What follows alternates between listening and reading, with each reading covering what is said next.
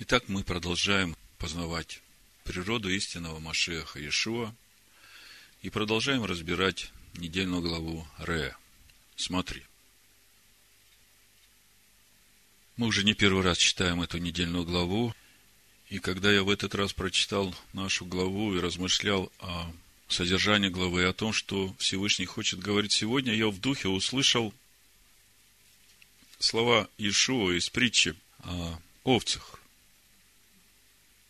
Я скажу сразу название проповеди, чтобы э, потом, когда мы начнем разбирать недельную главу и вернемся к этой притче Иешуа, вы увидели, насколько это все взаимосвязано.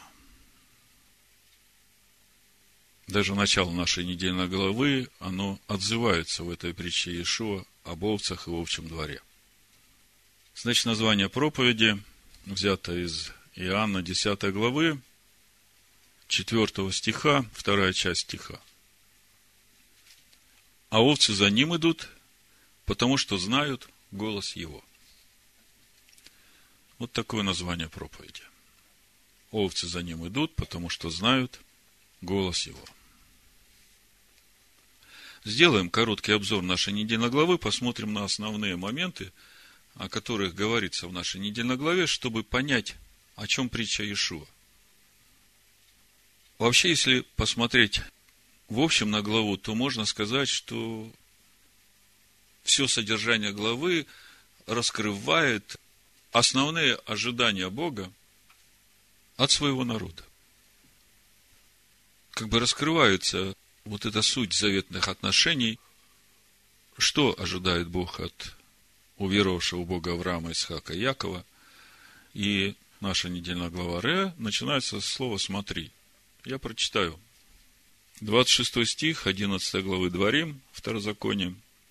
Написано «Ре, смотри, я предлагаю вам сегодня благословение и проклятие.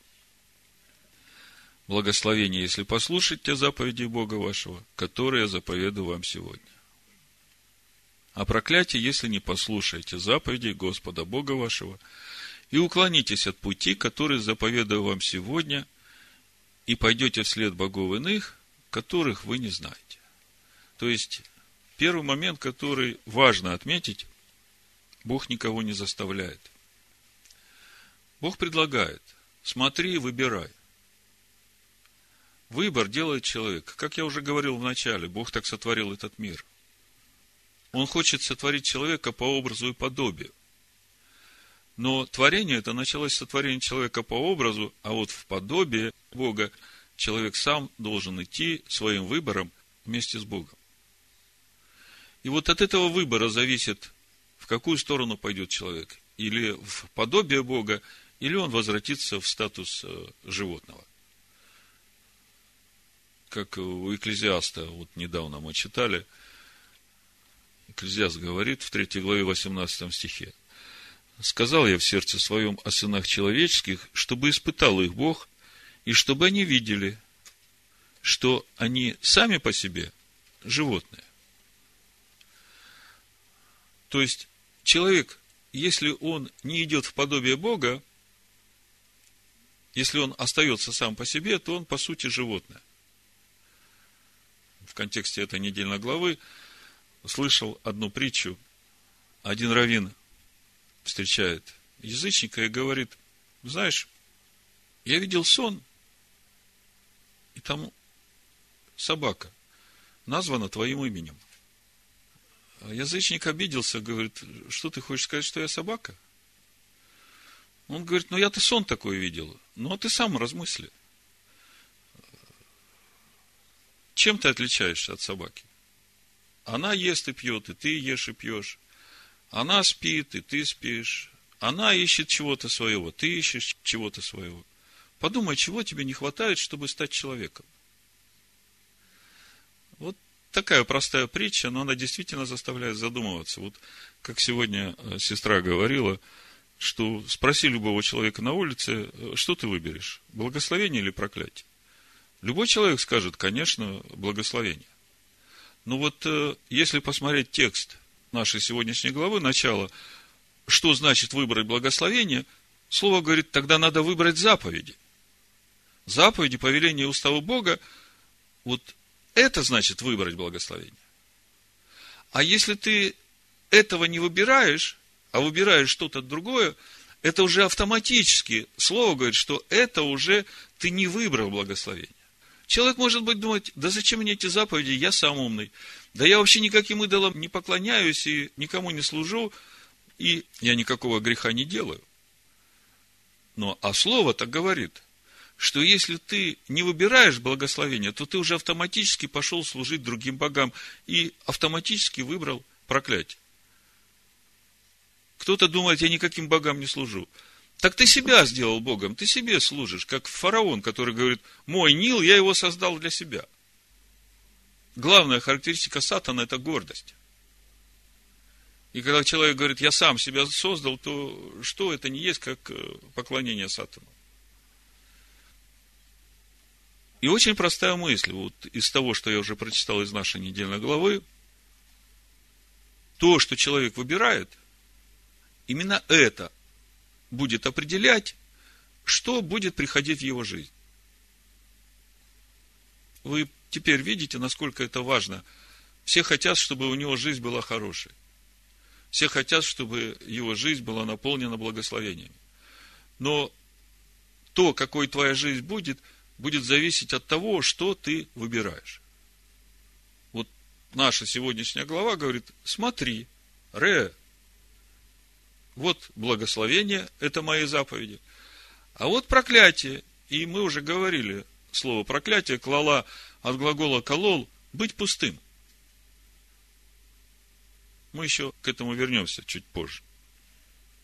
То есть с этого начинается наша глава, и проповедь называется «Овцы за ним идут, потому что знают голос его».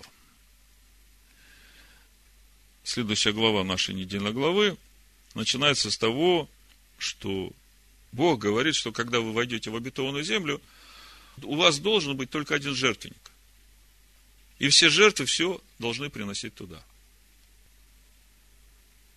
кто-то может сказать, а что тогда Машех Иешуа отменил эту заповедь Торы, сказав женщине-самарянке, что теперь можно поклоняться Богу повсюду, по всему лицу земли. Помните э, Евангелие от Анна, 4 глава?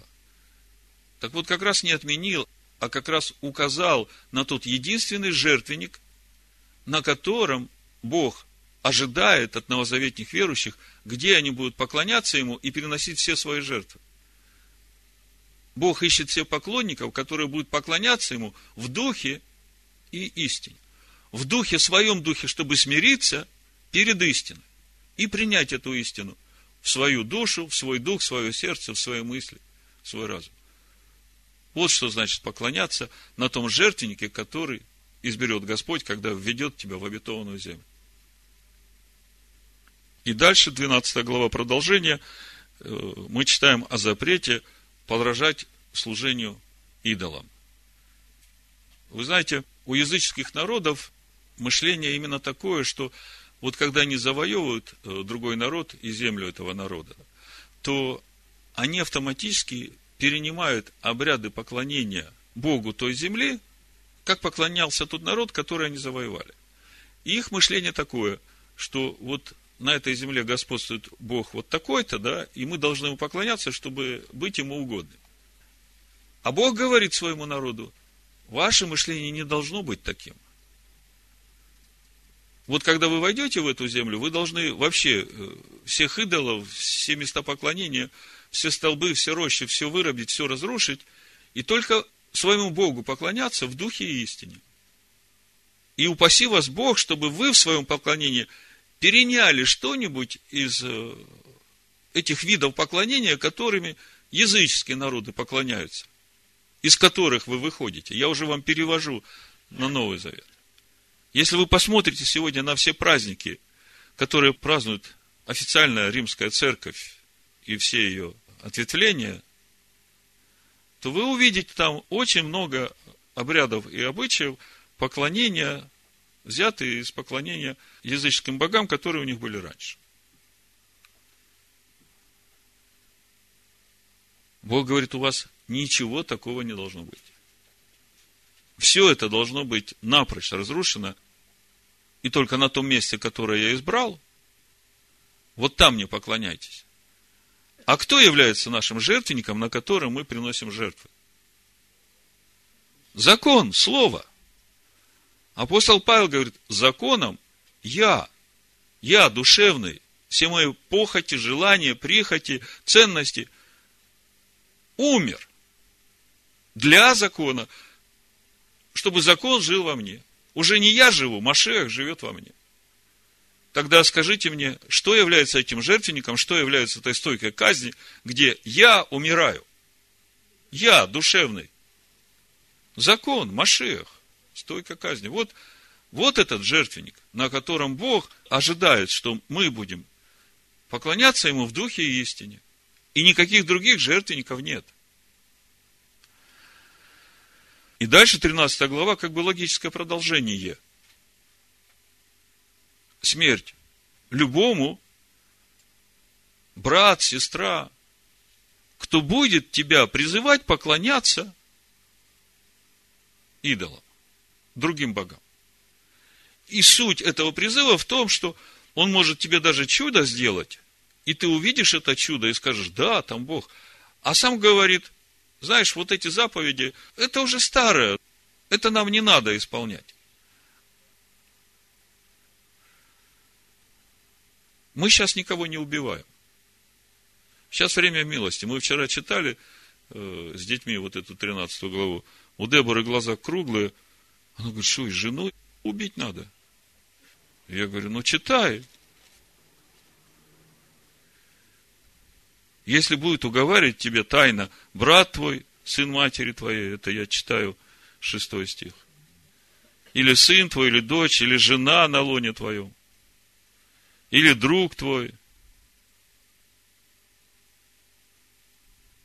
То не соглашайся с ним. Не жалей его, не покрывай его, восьмой стих. Но убей его. Твоя рука первая да будет на нем. Она на меня круглыми глазами смотрит.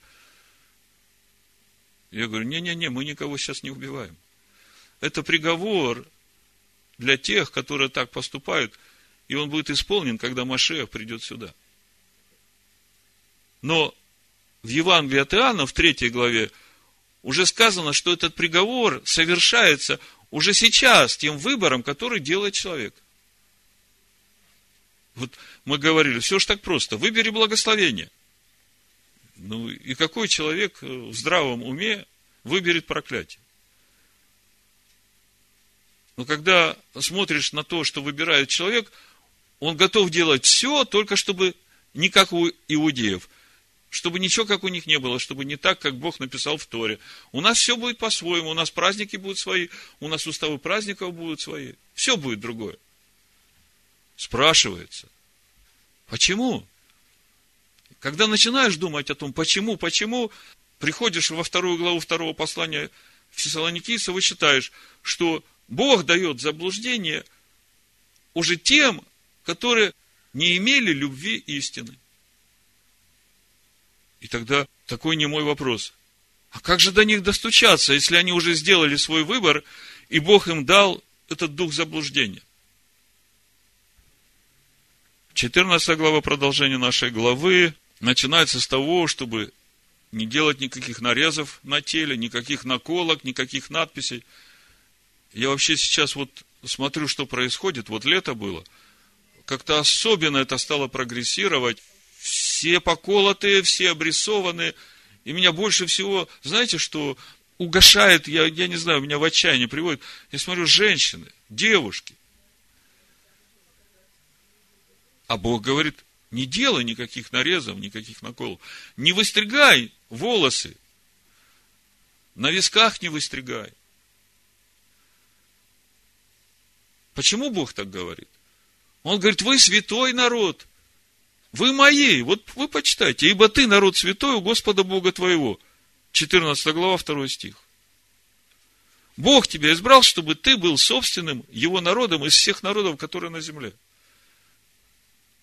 Если ты хочешь быть народом вот этого Бога, который Бог Авраама, Ицхака, Якова, я согласен с тем, что в мире много богов, и люди кланяются каждый своему Богу.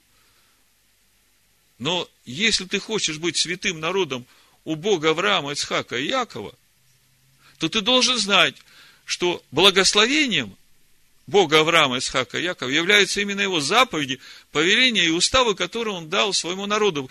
И когда его народ исполняет это, Бог через это освящает свой народ. И дальше мы читаем о том, чтобы его народ, народ Бога Авраама, Исхака и Якова, не ел ничего нечистого. Не ел никакой крови. Я с ужасом смотрю, когда сейчас вот в супермаркетах э, прямо у кассы эти гематогены лежат, и э, люди идут и покупают, покупают и покупают. Как будто бы специально вот. Они не понимают. Ну, я понимаю, что змей, он хитрый. Все его движения направлены на то, чтобы втянуть человека туда, где полное противоречие Божьим заповедям. Есть гематоген, есть свинину, делать себе наколки, выстригать, праздники изменять. Вот делать все напротив Богу, и вот, вот это желание, оно идет вот именно от князя этого мира. И он в особой ярости воюет именно против тех, которые сохраняют заповеди Бога и имеют свидетельство Машеха Ишуа, который в них живет. Поэтому против каждого человека, который хотя бы первый шаг делает в сторону Бога Авраама, Ицхака, Якова, такое ощущение, что весь мир на него обрушивается. И в этой же главе заканчивается предупреждением не варить козленка в молоке матери. Я, наверное, несколько слов скажу, потому что в проповеди уже не будет возможности к этому вернуться. И много вопросов на эту тему. Что значит вот этот стих «Не вари козленка в молоке матери». Сегодня самое простое понимание, оно относится к тому, чтобы не смешивать молоко с мясом. Ну вот, э, Ибн Эзра говорит, что смысл этого запрета скрыт даже от тех, кто обладает мудростью. Это уважаемый еврейский мудрец говорит. Маймонит считал, что варить козленка в молоке матери – это было частью хананского культа, который связан с плодородием. Традиционный иудаизм связывает это с правилом кашрута. Но тогда возникает вопрос, почему ангелы Всевышнего ели молоко масла и теленка одновременно, как мы читаем в Бытие 18.8. Милграм, продолжая ранее предложенную интерпретацию Кармикаэля, говорит о том, что общий знаменатель всех этих запретов – смешение жизни и смерти в одно и то же время. То есть, есть очень много всяких э, толкований этого местописания. Я не претендую на всю истину, но я вам скажу то, что я слышу в своем сердце, то, что Бог мне открывает. Значит, если посмотреть Тору, то мы трижды встречаем вот этот стих, это предупреждение. Не варить козленка в молоке матери. И если смотреть э, внимательно, то можно увидеть, что в контексте первых двух раз Тора нам говорит о содержании заветных отношений уверовавшего с Богом и заканчивает э, вот этим стихом. Не вари козленка в молоке матери. То есть, весь контекст идет содержание взаимоотношений человека с Богом, и в конце не вари козленка в молоке матери. Это дважды. Первый раз э, в исходе 23 главе 19 стихе. Первые плоды земли твоей приноси в дом Господа Бога твоего, не вари козленка в молоке матери его. Второй раз э, в исход 34, 26. Первые плоды земли твоей приноси в дом Господа Бога твоего, не вари козленка в молоке матери. И мы понимаем, что речь идет о плодах Духа. И эти стихи сказаны вообще в контексте всего завета человека с Богом, если вы будете внимательно читать предыдущее содержание. Потом придете домой, посмотрите. В контексте третьего раза, это наша сегодняшняя недельная глава, мы тоже видим, что вся глава идет о содержании заветных отношений. человека с Богом, но вот этот конкретный раздел о чистой и нечистой пище заканчивается именно тем, чтобы не варить козленка в молоке матери. В первых двух случаях мы видели, что это связано с плодами, которые мы должны принести Господу. Первые плоды, плоды Духа. В данном случае мы читаем о том, что мы народ святой, и у нас не должно быть ничего того, что есть у языческих народов. Потому что Бог нас отделил и ожидает от нас, что мы будем делать только то, что Он нам сказал. Поступать по Его заповедям, повелениям, уставам, и через это Он будет освещать нас. И заканчивается, опять мы читаем, не вари козленка в молоке матери его. Так вот, если посмотреть более глубоко на этот стих, вот это не вари на иврите, лё ты вашель.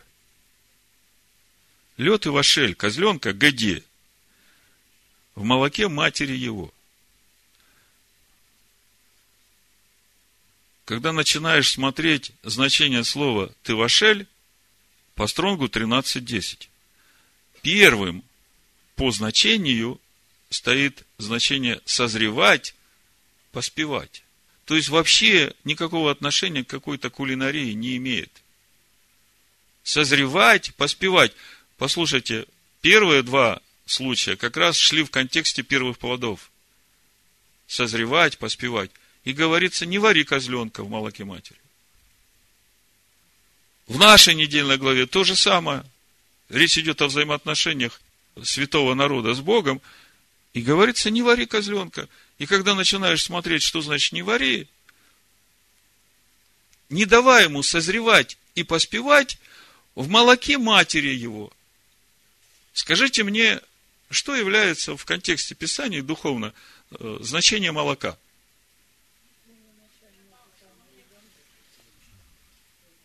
Ну вот Петр говорит в первом послании, второй главе, вторым стихом, как новорожденные младенцы, возлюбите чистое словесное молоко, дабы от него возрасти во спасение. То есть, в понятии Писания молоко – это учение. Да? Когда мы говорим о молоке для Божьего народа, это Тора. А когда мы говорим о молоке козы, что может быть молоком козы? Вот это то, о чем мы сегодня будем говорить в контексте названия проповеди. А овцы его знают голос его. Если посмотреть Писание, опять же, коза. Коза приносится всегда в жертву за грех. Когда иудеи приходят в храм и приносят жертву за грех, он приносит почему-то именно козу.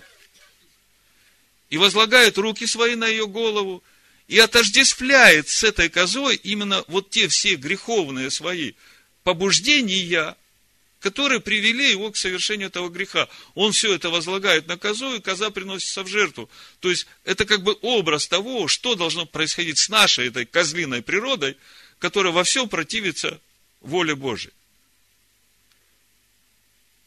То есть, если все это сложить вместе, вы уже видите э, суть этого запрета. Не вари козленка в молоке матери. То есть, если козленок будет вариться в молоке матери, то он точно станет козлом.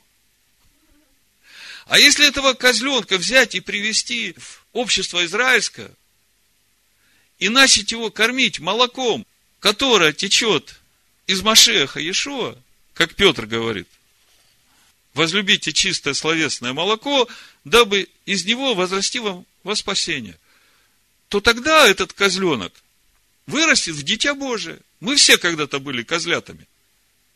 Вот такое мое понимание этого запрета, который Всевышний трижды повторяет в Торе, не вари козленка в молоке матери. Идем дальше. Заканчивается 14 глава повелением отделять вторую десятину для того, чтобы с ней идти в Иерусалим на праздники. И запрещается от нее есть э, в каких-то других местах, кроме только там, где место, которое избрал Господь. Но мы уже много говорили о сути второй десятины. В первый, второй, четвертый, пятый года это вторая десятина. А в третий и шестой год эта же вторая десятина, она уже является третьей десятиной, потому что ее не надо вести в Иерусалим, а ее оставляют в своих пределах, и левиту, который приходит к тебе, и нуждающийся вдова и сирота, ты их поддержишь прямо у себя в доме. Но поскольку сейчас у нас э, в Иерусалиме еще нет храма, Машех еще не пришел, и Машех сказал, что мы поклоняемся Богу в духе истине, там, где мы находимся. Э, форма очень простая, я уже говорил, как я это делаю. Первую десятину я отделяю Господу, как Он заповедал, а вторую десятину я делю пополам и одну часть откладываю в один конвертик для того, чтобы праздновать праздники. Господь никогда не приближается. Но речь идет о праздниках Господних, праздниках Регалим. Как-то кто-то спрашивал, а шаббат я могу на эти деньги праздновать?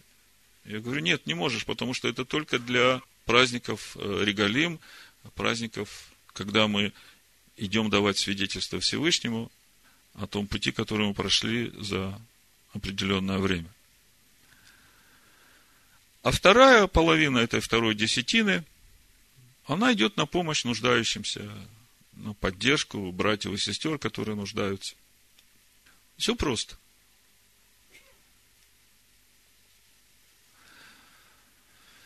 Дальше у нас 15 глава идет освобождение от долга – и от рабства в каждый седьмой год.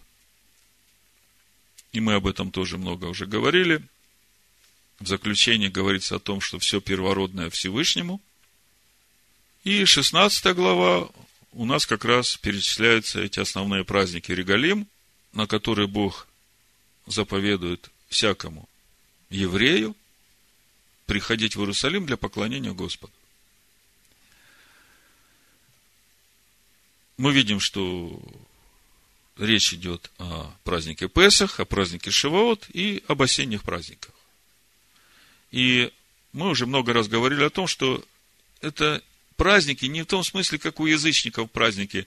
Вот праздник, сейчас мы будем есть, пить, ублажать свою душу. Маадим – это время свидетельства, это время, которое назначил Бог для свидетельства. Это то время, когда мы должны прийти к Богу со свидетельством. И каждый праздник один за другим как бы приготавливает нас тому самому главному свидетельству, благодаря которому мы войдем в вечную жизнь.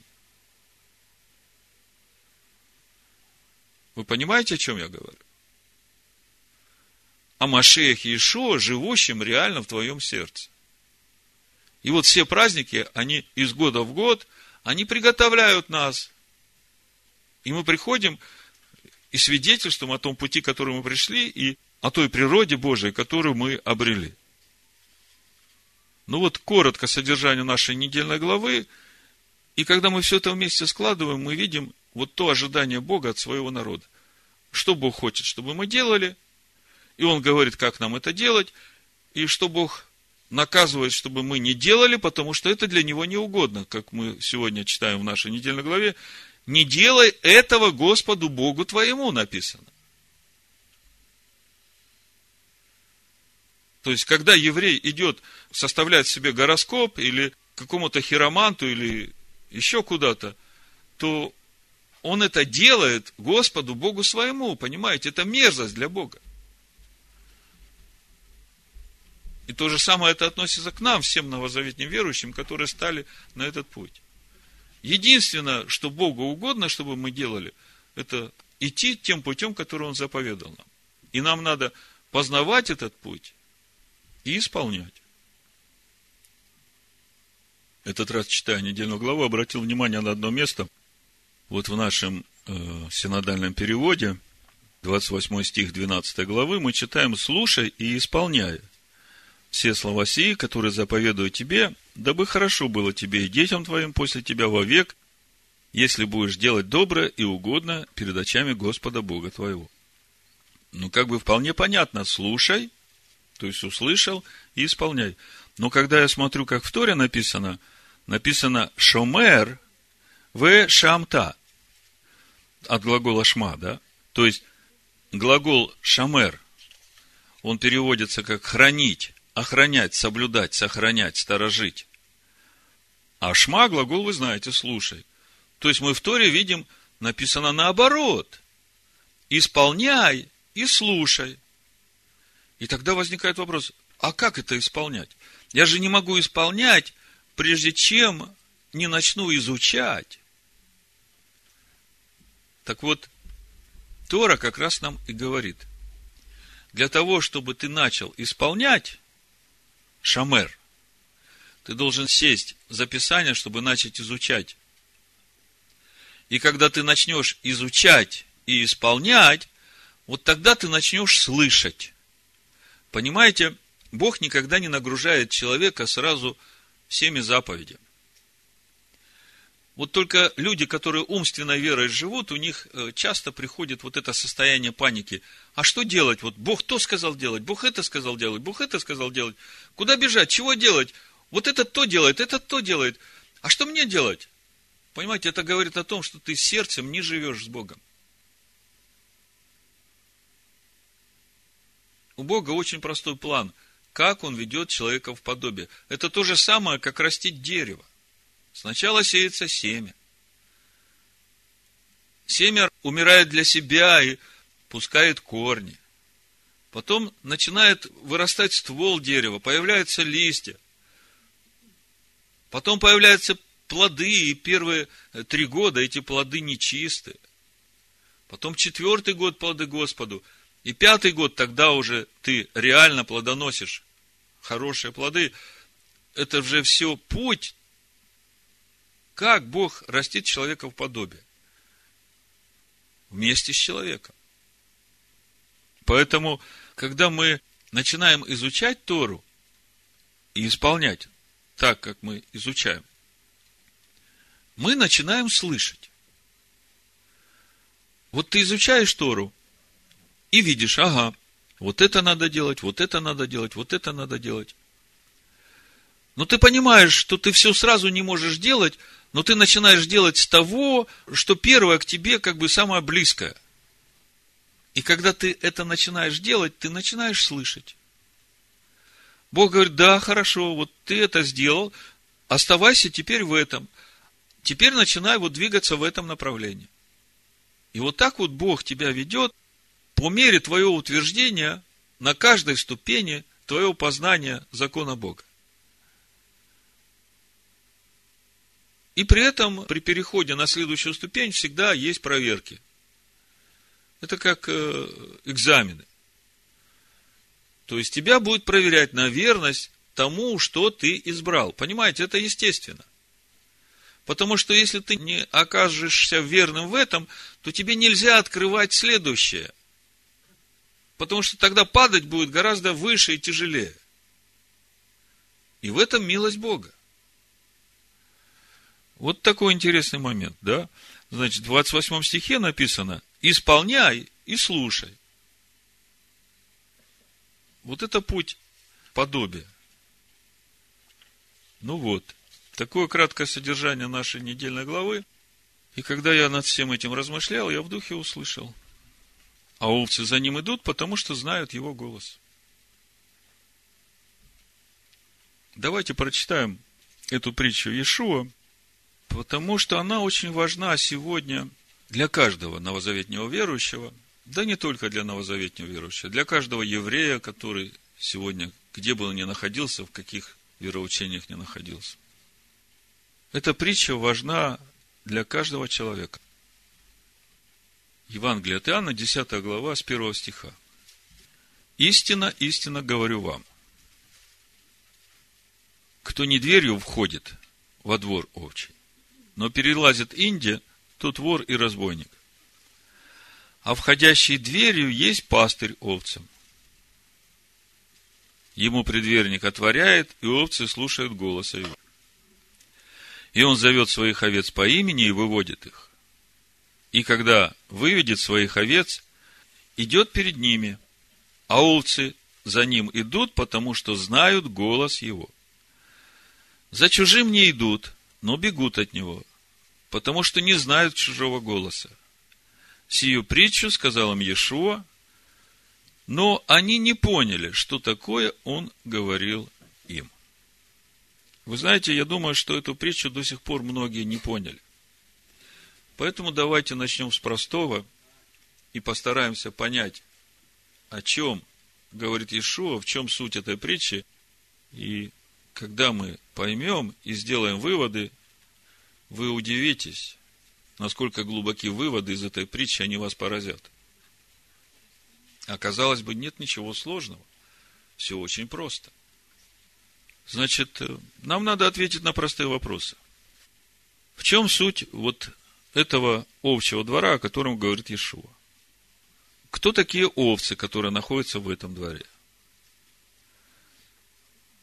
Каким образом овцы узнают голос своего пастуха и почему не идут за другим? И еще вопрос один. В чем суть этой двери в овчий загон? Ну, попробуем разобраться. Общий двор, овцы, как бы более-менее понятно. Речь идет о Божьем народе. Ну вот, сразу такой простой вопрос. Как отличить общий двор Бога Авраама, Исхака и Якова от общего двора, ну, скажем, буддистов? Я просто для примера, чтобы легче было потом перейти к нашей главной теме. Как-то недавно слушал интервью Далай-Ламы 14 -го. Вы знаете, кто такой Далай-Лама 14 да? Тибетский лидер. Ему там задали один вопрос. Как вы относитесь э, к мусульманам? Он ответил, что ко всем религиям он относится хорошо. И сделал такой итог. Все религии в конечном итоге несут одно и то же послание, только формы разные. То есть, в понимании Далай-Ламы, тибетские монахи и овцы в любом другом загоне, они все Божий народ. Потому что, как бы, послание одно и то же, но формы разные. В общем-то, и у римского папы нынешнего, в принципе, такое же самое понимание все религии несут одно и то же послание, нам надо как-то соединяться вместе, к какому-то общему знаменателю прийти. Так это или нет, попробуем разобраться. Но сразу следует сказать то, о чем мы уже говорили. Бог не берет власть над выбором человека. В том числе и то, во что человек выбирает верить. При этом важно понимать, что каждый человек будет отвечать перед Богом, сотворившим этого человека и давшим ему эту жизнь, за свой выбор. Вот эта тема овчего двора и овец этого двора сегодня особенно важна для народа Бога Авраама, Ицхака и Якова, который еще находится в римском христианстве, где проповедуется другой Иисус – Помните, Павел говорит, когда приходит другой Иисус, приходит другое Евангелие, и приходит другой Дух.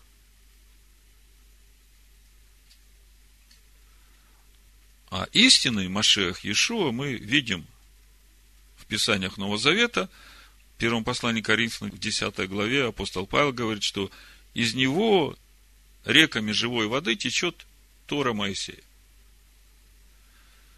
Поэтому сегодня крайне важно дать такой простой рецепт народу Бога Авраама, Ицхака, Якова, как определить общий двор Бога Авраама, Ицхака, Якова от всех других общих дворов.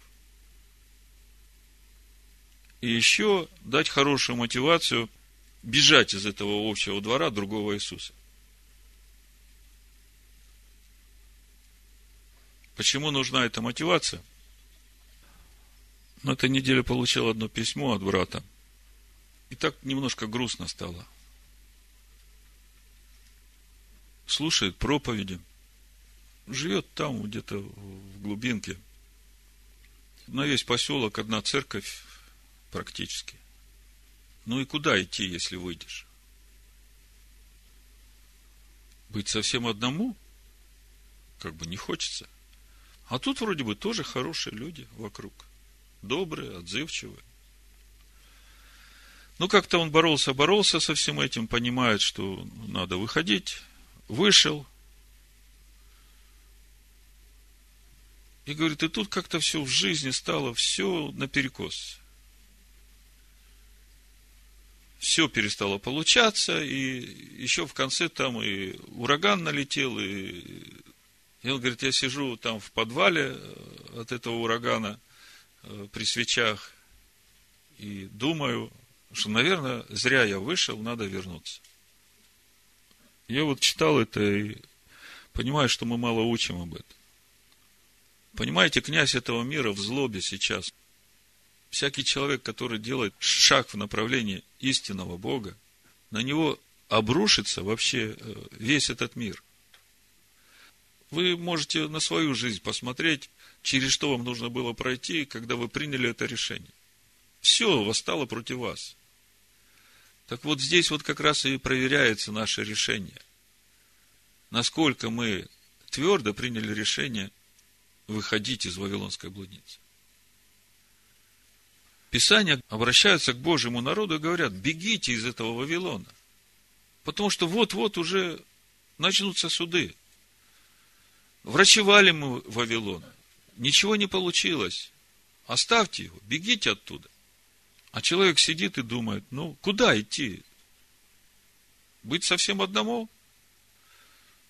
Ну, подумаешь, у них триединый Бог. Ну и что из того, что они не соблюдают субботу? Ну и что, что едят свинину?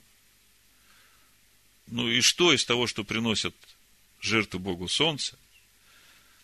Украшают елки, как египтяне своим мертвецам. Ну что из того, что у них Пасха с квасными хлебами. Ну, что из того, что они не празднуют праздник опресноков, семь дней, как написано. Нет у них праздника Рошашана, нет у них праздника Йом-Кипур. Но это же все мелочи. Они же все-таки хорошие люди, добрые, отзывчивые. Всегда готовы помочь. Вы знаете, я небольшой специалист по буддизму. Но я слышал, что тибетские монахи тоже очень добрые люди. Искренние, отзывчивые. Но мы сейчас не о добрых, хороших людях. Мы сейчас о том, как отличить овчий двор Бога Авраама, Ицхака Якова от всех остальных овчих дворов, какому бы Богу они не поклонялись. Вот здесь сейчас у нас вопрос. И вы понимаете, что вопрос принципиальный.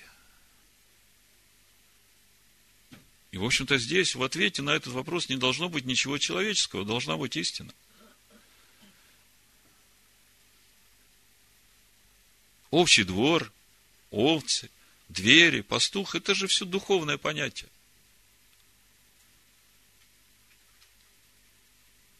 Но кто такие овцы, в принципе, мы уже понимаем. Это ученики, которые пребывают в определенном учении. И суть общего двора тоже становится понятной. Это духовная территория, где господствует определенное учение. А вот дверь в овчий двор, это как раз и есть вот это учение, через которое входят овцы в этот двор. И то, каким образом овцы этого двора узнают голос своего пастуха, тоже становится понятным. Потому что если придет какой-то другой пастух и будет говорить что-то такое, что не соответствует этому учению, той двери, через которую они вошли, то они уже не пойдут за ним, потому что они видят, что он не то говорит. Это учение отличается от того учения, которое они приняли. То есть, если все сложить вместе, то суть общего двора и овец в конечном итоге – определяется самой дверью. А суть этой двери – это учение, которое объединяет овец в одно стадо. У буддистов свое учение, у римского христианства тоже свое учение. У народа Бога Авраама, Ицхака Якова учение, которое дал им Бог. В исход 24.12 Всевышний говорит Моисею, взойди ко мне на гору и будь там, и дам тебе скрижали каменные и законы заповеди, которые я написал для научения их. И то, что он дал, сегодня называется Тора. Тора – это не закон. Тора переводится как учение от слова «ор» – свет, учение о свете. И суть этого учения – это заповеди, повеления, уставы, законы, которые дает Бог. И сегодняшняя наша недельная глава говорит, смотри, вот это благословение. А если ты это не избираешь, то все остальное пустота, клала. Вот смотри. И по большому счету у сыновей Якова нет проблемы с тем, чтобы определить, где их общий двор, а где не их общий двор. Потому что они четко понимают, что есть только одно учение, которое дал Бог, это Тора. И поэтому они слышат голос своего пастыря. Если кто-то их начинает учить тому, чего нет в Торе, наша недельная глава говорит, этого чудотворца или этого миссионера надо убить. Наша сегодняшняя глава, вы обратили внимание, она как бы на две части разделена там в 13 главе. Первая часть говорится о чудотворцах, которые пророки, которые чудо делают.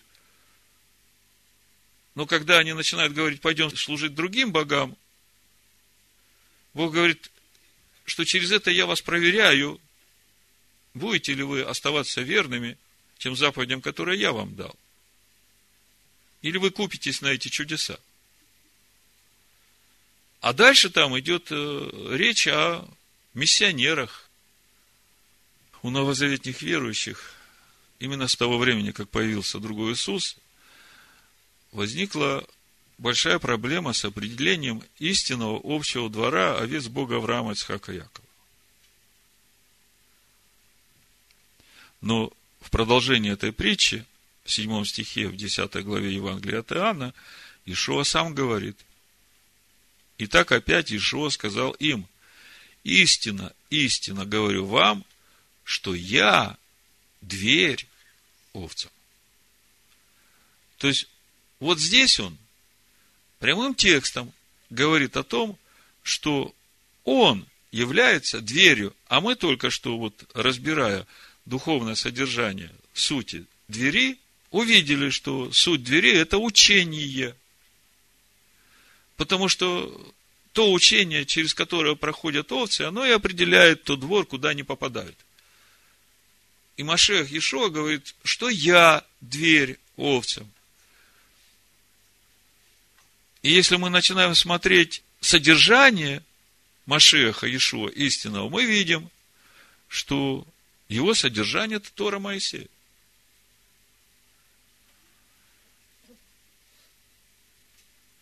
В Матвея 7 главе, в 13 стихе, Ишуа говорит, входите тесными вратами, потому что широки врата и пространен путь, ведущий в погибель, и многие идут ими.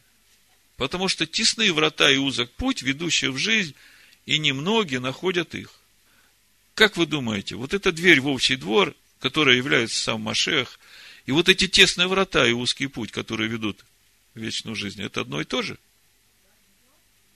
вы видите, да? Вы это видите.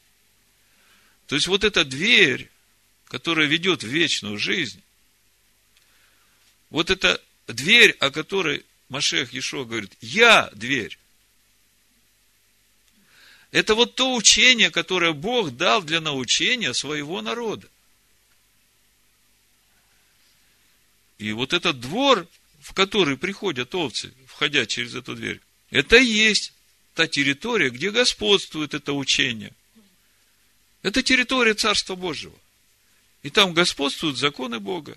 Законы Бога определяют всю эту территорию этого общего двора. А мы знаем, что содержание Машеха и есть Тора. В послании Ефесянам во второй главе мы читаем, что в 12 стихе, что язычники без Машеха, они были отчуждены от общества израильского. А когда они в Машехе, когда они приняли это учение, они вошли в общество израильское. Вот это важно увидеть в Писаниях Нового Завета, что в посланиях апостола Павла Машех – это то же самое, что закон Бога, заповеди Бога. То есть, если вы читаете апостола Павла, вы должны понимать, что для Павла Машех можно ставить знак равенства заповеди Бога. Вот я могу вам несколько примеров показать, чтобы вы это видели.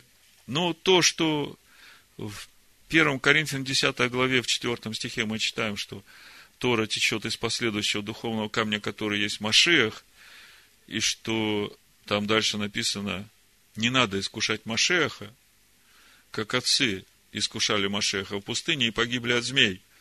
То есть мы видим, что истинный Машех, понимание Павла, это Тора. Но есть еще другие места Писания. Вот, к примеру, послание римлянам, 10 глава. Вы все знаете это место.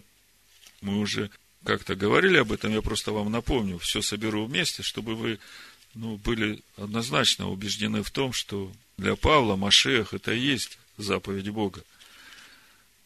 Вот 6 стиха Павел говорит, послание римлянам, 10 глава, а праведность от веры так говорит. Не говори в сердце твоем, кто взойдет на небо, то есть Христа свести. Или кто взойдет в бездну, то есть Христа из мертвых возвести. Если мы сейчас откроем 30 главу Второзакония, то мы увидим это же самое, только вместо Христа будет стоять слово заповедь. Вот смотрите, Павел ведь цитирует Тору, он же ничего сам не придумал. Так же, как и Машех Ешуа, рассказывая вот эту притчу, которую мы сегодня разбираем, он тоже, в общем-то, говорит нам о сегодняшней нашей недельной главе. Вот благословение, вот проклятие. Вот мои овцы, они знают мой голос. Вот смотрите, 11 стих. Ибо заповедь сия, которую я заповедую тебе сегодня, не, недоступна для тебя и недалека. То есть, по словам заповедь, здесь Маше говорит вообще о всей Торе. Не недоступна для тебя и недалека. Она не на небе, чтобы можно было говорить, кто зашел бы для нас на небо и принес бы ее нам, и дал бы нам услышать ее, и мы исполнили бы ее. Слышите, да? То есть заповедь, она не на небе. Открываем 10 э, главу римлянам. Не говорю в сердце твоем, кто взойдет на небо, то есть Христа свести. Видите? То есть, если вы внимательно будете читать, вы увидите, что для Павла заповедь, вся Тора, и Христос – это одно и то же понятие. Он как бы сокращает это, чтобы долго не говорить, и приводит нас к истинному пониманию сути Торы. Потому что это то слово живое, которое было сотворено первым, и через которое Бог начал творить весь этот мир. Еще одно место Писания, филиппийцам мы недавно читали, первую главу откроем, с 14 по 18 стих давайте почитаем, чтобы вы увидели, что беспокоит апостола Павла. Вот смотрите. Послание филиппийцам, первая глава, 14 стиха. «И большая часть из братьев в Господе, ободрившись узами моими, начали с большей смелостью, безбоязненно проповедовать Слово Божие. А теперь читаем дальше 15 стих. Некоторые, правда, по зависти и любопрению, а другие с добрым расположением проповедуют Христа. Смотрите. Речь идет о проповеди Слова Божьего. В 14 стихе мы читаем. С большей смелостью и безбоязненно стали проповедовать Слово Божие. Некоторые, правда, по зависти, а другие с расположением проповедуют Христа. Это об одном и том же. То есть, в понимании апостола Павла, проповедовать Слово Божие, это значит проповедовать Христа. Дальше он говорит, Одни по любопрению проповедуют Христа нечисто, думая увеличить тяжесть уст моих. А другие из любви, зная, что я поставлен, защищать благовествование. Оказывается, для Павла благовествование – это проповедовать Слово Божие, проповедовать Христа, проповедовать Тору. Но что до того, как бы не проповедовали Христа, притворно или искренне, я этому радуюсь и буду радоваться. То есть, если сложить все вместе, то мы видим, что общество израильское – это территория, это тот общий двор, где господствует учение, которое есть учение Бога Тора, которое суть Машех. И овцы, которые входят в этот двор, они как раз вот те, которые проходят через эти двери, мы говорили, что это и есть учение, и их объединяет это учение в общество израильское. Дальше Ишуа говорит, 9 стих. Все, сколько их не приходило передо мной, суть воры и разбойники. Но овцы не послушали их. Не послушали, потому что овцы его знают, его голос. И когда кто-то приходит и говорит что-то другое, чего нет в Торе, они его не слушают. Дальше в 9 стихе 10 главы Ишуа говорит, я есть дверь. Кто войдет в мною, тот спасется. Войдет и выйдет, и пажить найдет. И э, это точно начало нашей недельной главы. Вот я предлагаю вам сегодня благословение и проклятие. Ре, смотри. Благословение, если послушаете заповеди Господа Бога вашего, которые заповедую вам сегодня. А проклятие, если не послушаете заповеди Господа Бога вашего и уклонитесь от пути, который заповедую вам сегодня, и пойдете вслед богов иных, которых вы не знаете.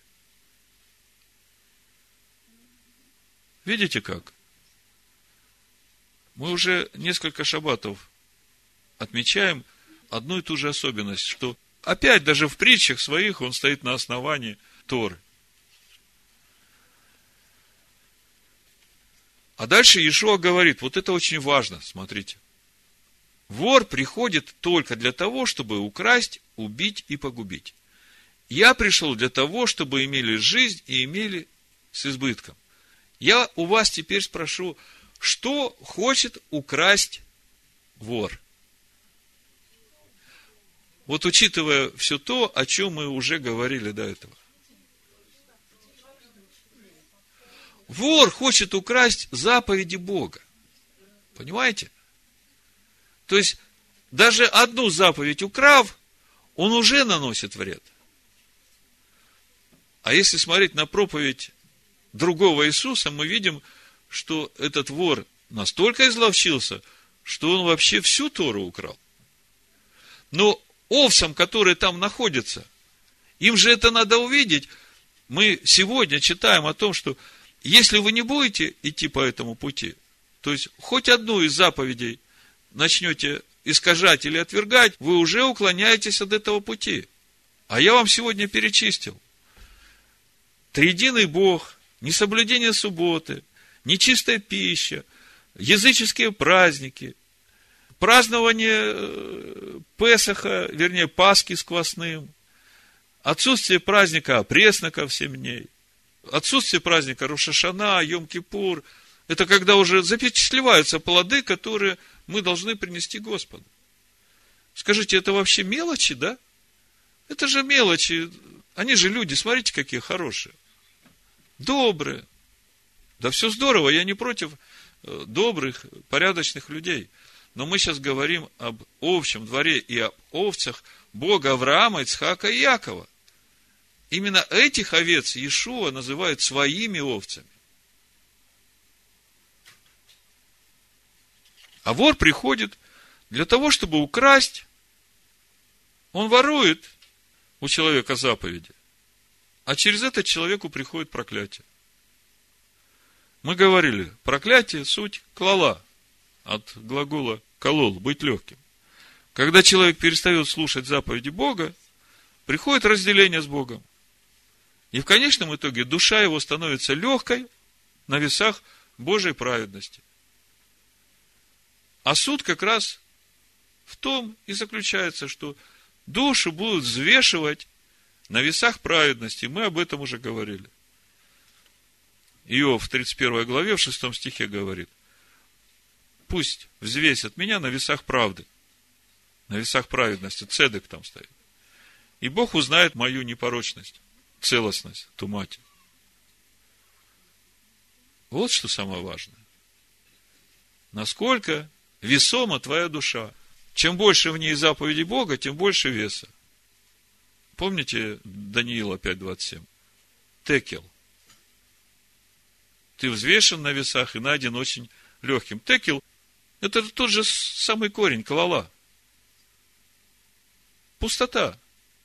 Текел. От этого же самого слова.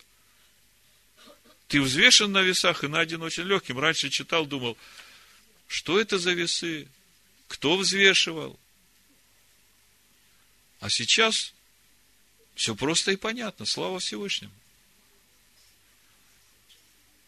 61 Псалом, 10 стих, смотрите.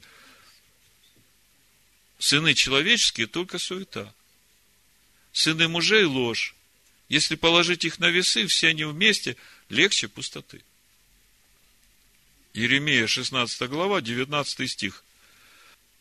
Адонай, сила моя, крепость моя, прибежище мое в день скорби. К тебе придут народы от краев земли и скажут, только ложь наследовали наши отцы и пустоту. Слышите? Клала, пустоту. И то, в чем нет никакой пользы. То есть, все вот эти овчьи дворы, которых сейчас существует несметное количество в мире, они в конечном итоге придут к Адонаю. Это, я понимаю, будет то время, когда они ухватятся за полу Иудея. Потому что иудеи знают, чему кланяются. Вернее, кому, если правильно смотреть греческий текст. Иудеи знают, кому кланяются. И спасение именно от иудеев, потому что они знают, кому кланяются – и суть этого спасения – научиться также кланяться и всем остальным. А суть поклонения вот она. Мы говорили. В духе и истине. Так вот они ухватятся за полуиудею и скажут, наши отцы наследовали ложь и пустоту. То есть все остальные учения, как говорит Далай-Лама, все религии, они в конечном итоге преследуют одну цель, только формы разные. Так вот, Бог через пророка Иеремию говорит, что они в конечном итоге все придут и скажут, ложь и пустоту наследовали наши отцы. Потому что единственный двор и единственная дверь в этот двор, которая ведет в жизнь вечную, это Тора, которую Бог дал для научения своего народа. И у Бога нет проблем с человеком из любого народа. Всякий, который принимает это учение, он входит в этот двор. А вот дальше, то, что Ишуа говорит здесь в 10 главе, это очень важный принципиальный момент. Я хочу, чтобы вы это увидели. Что Иешуа полагает свою жизнь именно за своих овец. Вот давайте прочитаем, а потом я расширю эту мысль. Одиннадцатый стих, смотрите. «Я есть пастырь добрый». Пастырь добрый полагает жизнь свою за овец. А наемник не пастырь, которому овцы не свои. Видит приходящего волка и оставляет овец и бежит. И волк расхищает овец и разгоняет их. А наемник бежит, потому что наемник и не родит об овцах. Я есть пастырь добрый, и знаю моих, и мои знают меня, как отец знает меня, так и я знаю отца, и жизнь мою полагаю за овец. Послушайте, очень принципиальный момент. Сегодня теологи римского христианства учат тому, что дверь вот в этот общий двор Божьего народа. Это жертва Иисуса, ты принимаешь эту жертву и входишь в овчий двор, в жизнь вечную. Но сам Иешуа в этой притче говорит, что он свою жизнь полагает за своих овец, то есть за тех, которые уже выбрали вот это учение Тору, вошли в этот двор. Вы чувствуете, как это звучит? Это же принципиальная вещь. И в Писаниях есть подтверждение именно этому. Вот смотрите. Матвея, 1 глава, 21 стих. Родит же сына, наречешь ему имя Иешуа, и он спасет людей своих от греховых. Только что мы читали, что он знает своих. Вы видите? Он спасет людей своих от греховых. Я помню первый раз, когда пришел в церковь, и мне сразу дали этот Новый Завет, и я открываю и читаю первую главу, дохожу до этого места, думаю, ну вот, пришел, опять свои. Это тогда первое, что меня зацепило. У меня сразу в духе вопрос поднялся. А как мне стать его? Что мне надо сделать для того, чтобы я был его, потому что он знает своих? И он жизнь свою полагает за своих овец. Еще местописание, послание евреям, 9 глава, 15 стих. Об этом же. Смотрите, как написано. И потому он есть ходатай Нового Завета, дабы вследствие смерти его, бывший для искупления от преступлений, сделанных в Первом Завете, призванные к вечному наследию, получили обетованное. Знаете, я когда раньше читал, думаю, ну, это вообще к евреям относится, я же как бы к Первому Завету никакого отношения не имею. А вот сейчас, когда начинаешь смотреть на эту притчу, на то, что он жизнь свою полагает за своих овец, я теперь начинаю понимать этот стих. Он ходатай Нового Завета, то есть он ходатай за то, чтобы закон был записан на наших сердцах и внутренностях, именно за тех, которые в Первом Завете что-то неправильно делают. Ну, по причине своей немощи. Мы это делаем неправильно, мы приходим к Богу и говорим, Господи, прости, но мы стоим на этом пути. И еще одно место Писания, как бы итог всему, это Исайя 53 глава 11 стих, где мы читаем о том, что на подвиг души своей он будет смотреть с довольством. Через познание его он, праведник, раб мой, оправдает многих, и грехи их на себе понесет.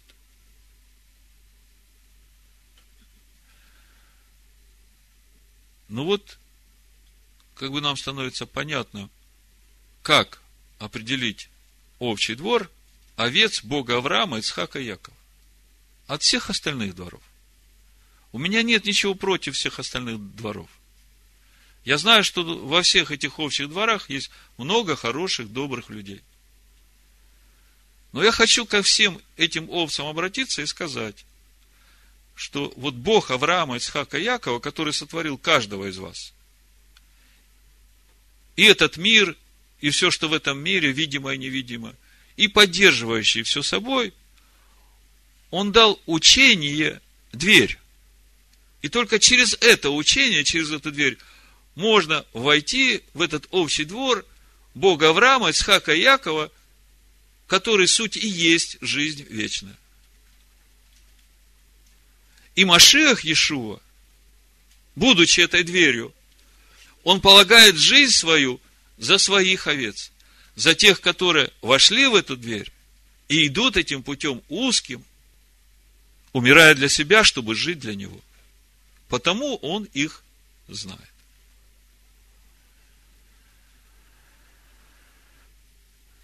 Ну и в заключении прочитаю 16 стих, он как бы в контексте всего, что мы говорили, очень обнадеживающий. Ишуа говорит, есть у меня и другие овцы, которые не сего двора. И тех надлежит мне привести, и не услышат голос мой, и будет одно стадо и один пастырь.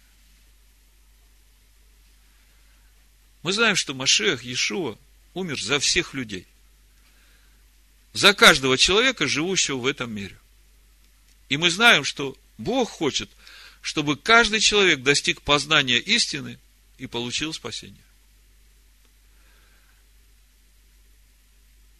И как мы видим, нет двух общих дворов, нет двух видов овец, есть только одни ворота, через которые можно войти в этот общий двор. И теперь мы понимаем, почему его овцы слышат его голос, и почему они не пойдут за голосом никакого другого пастуха. Для того, чтобы нам хорошо слышать его голос и отличать его от множества других голосов, нам нужно познавать его, нам нужно погружаться в Тору, исполнять и слушать, что будет говорить Господь. Всевышний да благословит всех нас на этом пути. В имени Машеха Ишуа. Амин. Амин. Амин. Амин. Амин. Амин. Амин.